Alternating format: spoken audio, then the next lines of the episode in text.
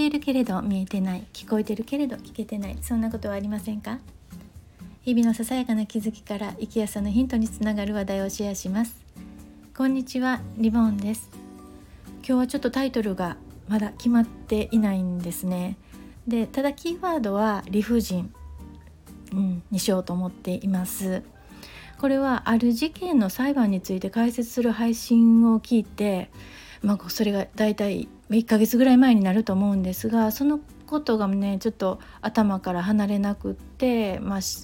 まあ、この理不尽っていうのを持ってシェアしようと思うんですね。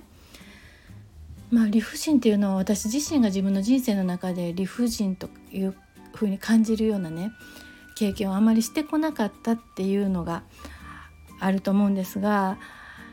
うん、あの理不尽に立ち向かうというか、まあ、抱えて人生を送る人に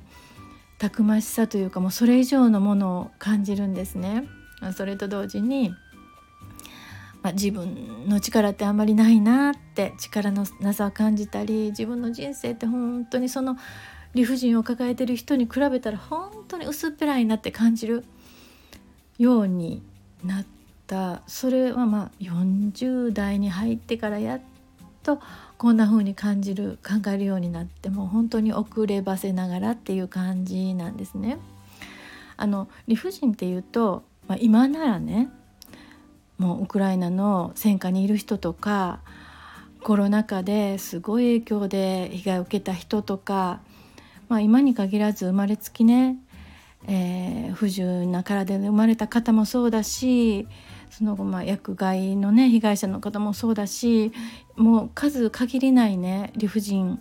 を抱えた人いらっしゃると思うんですが今回その中でも私はその配信っていうのはねある事件っていうのは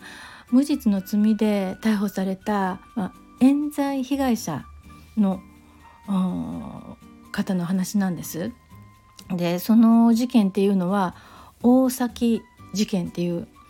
で私さっき1ヶ月前に聞いたっていうふうに言いましたけれどももっともっと前に知ってたんです。っていうのはあのオウム真理教のね、えー、事件からジャーナリストの江川翔子さんのね記事を読むようになったので知ってたんですけれどもねその文章でこう読んでる時っていうのは、まあ、胸に刺さるようなひどいことなんですけれどもでもね本当に大変だなと思うのに終わっていたんですね。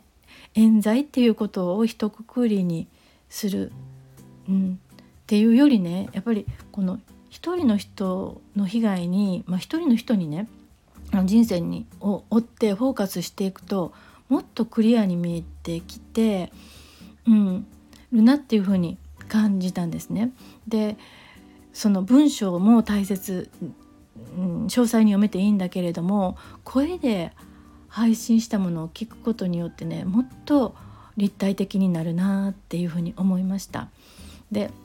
私は Voicy のあの Voicy で配信されている亀石弁護士のねの配信をもう最初回からねすごい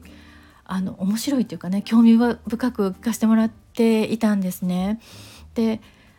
暗くならずにで亀石弁護士が中心となって亀石美智子さんなんですが若い弁護士さんとでもう2人の、えー、男性あの若い弁護士さんと、まあ、対談っていうかなあのファシリテーターを亀石さんがしてるっていう感じでね進めていかれるあの放送ですごく面白いんですね。でそれであのまあ、うん、大崎事件もあの、えーと、2回にわたって、えー、配信されていました。でまあこれねうん、私のこの配信を聞いて亀石弁護士のそのボイスもね聞いてみようと思うね方がね一人でもねいらっしゃったら嬉しいなと思ってちょっとシェアしようと思います。私はもうそんなに詳しくねあのお話できないんですがちょっとサクッとねお話ししますね。この大崎事件っていうのは1979年今から43年前ですね、えー、鹿児島県の大崎町で起こったんですね。で同じ敷地内にお家のある3兄弟の中で起こったんです。で一番下の弟さんがね納屋の堆肥、まあ、土みたいなやつですね堆肥の中から中で死んでいるのを見つけられたんですね。でそれをまあ警察は最初から殺人事件と決めつけて取り調べを行ったらしいんです。でまあ警察っていうのは自分たちが描いたストーリーに合うような供述を引き出そうとしますよね。で長男次男そしてプラスして次男の息子3人の男性がね自白したんです。であの結果的にねその3人はあの長男のお嫁さんである原口綾子さんに頼まれてやったって供述をしたんですね。でこの冤罪の裁判をされているっていうのはこの原口綾子さんなんですけどねこの 4, 4人か4人は全員が有罪になって全員が逮捕されたんですね。でお嫁さんの原口さんは懲役10年で服役されたんです。であの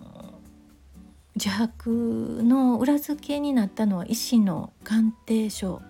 だということなんですがこのね、うん、男性たち3人ともね知的に障害があったんです。まあ、遺伝もあったのかなって言ってた言ってましたけどね。でこの知的に障害がある人っていうのは嘘の自白をする傾向があるって言われています。っていうのはコミュニケーションがねうまくいかないので相手をイライラさせて怒らせて怒鳴られてしまうとでその時に誤って誘導に乗って自白してしまうんですよね。このことを私他でも聞いたことがあります。でこのことを供述弱者っていうらしいんですけれどもね。でこのことについてはその後新たな事実があって医師は鑑定をね書き換えたらしいんですけれども43年前にはこの知的に障害がある人にあの何て言うかなこう間違ったあの自白をしてしまうっていうそういう傾向があることをね知られてなかったっていうことなんですね。でこの嫁さんの綾子さんは無実を訴え続けているんですね今もね。でこの方は綾子さんはあの10年間の懲役満期であの出所されているんですけれどもね模範囚であって仮出所の話が何回もあったんですってなので罪を認めたらもっと早く出られたんですけれどもあの10年刑期を務めて31年前に出所されたっていうことなんです。でまあここからが戦いなんですよね。裁判のやり直しをね訴えたんです。でこれは再審請求って言って冤罪を救うためのものですよね。でこれやり直しの請求をしたらすぐにあの裁判されるかって言ったらそうじゃなくてあの請求してその請求を請求が認められるかどうかっていう裁判もあるらしいんですね。でこの再審請求には無罪であると言えるような新しい証拠を出さないといけないんですね。で1995年にその再審開始の不あの検察官側がね再審開始の不服申し立てをしてあのから今までまだ再審は行われてないんです。で事件が起きたのがえー、っと綾子さんが52歳の時で出所したのが63歳で再審請求が取り消されたのが78歳なんですよ。もうここで心折れるじゃないですか普通折れると思うじゃないですか普通ね。で棄却されて2回目3回目と再審請求も棄却されるんです。で今4回目の請求されています。でねなぜそこまでできるのかっていうことについてその亀池氏弁護士がね言うにはねあの綾子さんがまだ生きているからっていうこととそのそのね綾子さんね今90え93歳94あ94歳ですかねあのまだもうきっちり喋れるねあの状態ではないけれどもその再審請求への問いかけに関してはもちろんあの強くね希望されてるようなのがねあの目からあの手を握り返す状態から分かってくるっていうことなんですね。で娘さんがねあのいらっしゃってやっぱりその娘さんのためにも殺人犯の子供っていうことをねお目を着せたままではいけないっていう思いがあるんでしょうね。でこのうんこの上石弁護士のねあのがリアルにお話になるっていうのはえっ、と2019年にね弁護団に加わったっていうことでねその話っぷりがねあのすごく暗くなるんじゃなくて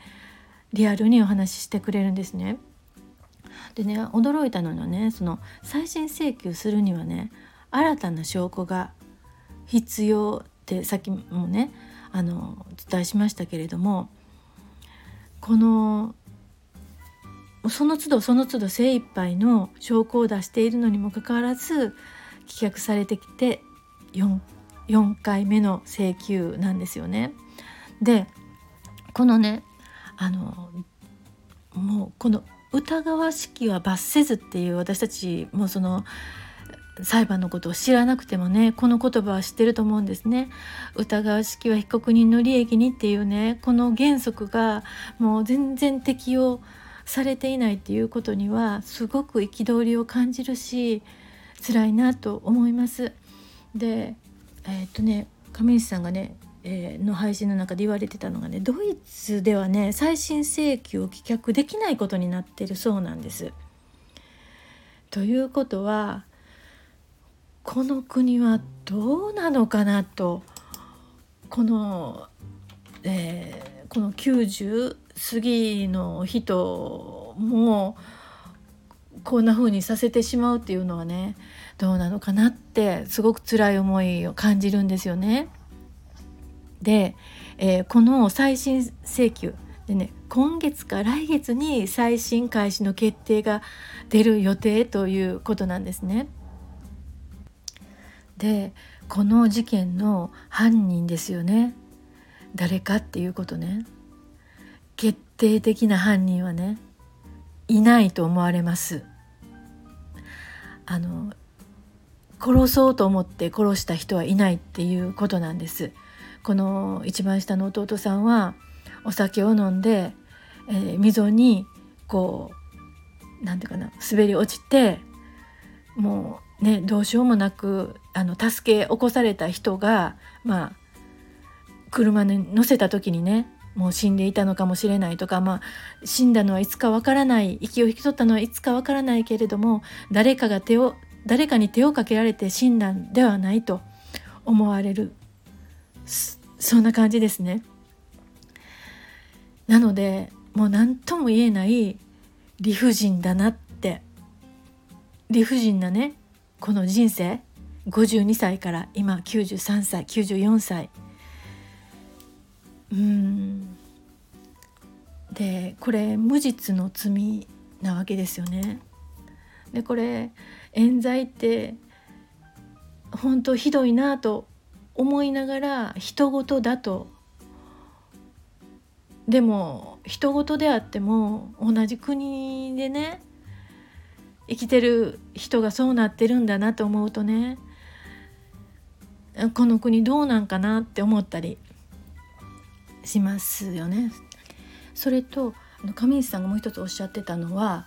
あの時間事件から時間が経つほどその証拠っていうんですかねその信頼性っていうのがどんどん薄くなっていくっていうふうに思われがちだけれども今はその検査方法っていうのがあの医学も医学の発達とか検査方法っていうのもすごく精度が高くなって新たなあの証拠も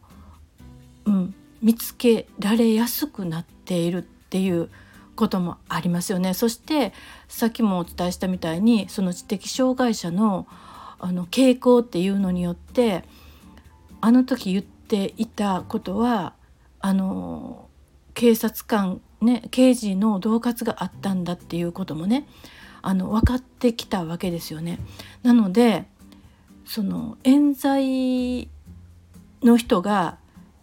今まで分からなかったけど分かってくるんじゃないかっていうねことも考えられます。と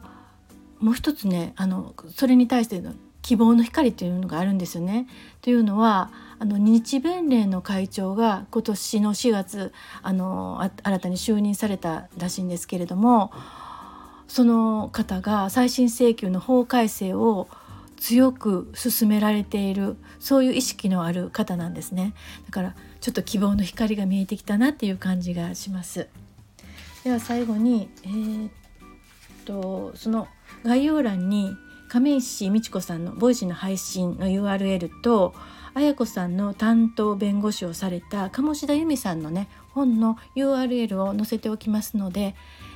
見て聞いていただければこれからのニュースかなり立体的に、えー、見えてくると思います。最後まで聞いていただいてありがとうございました。ではまた。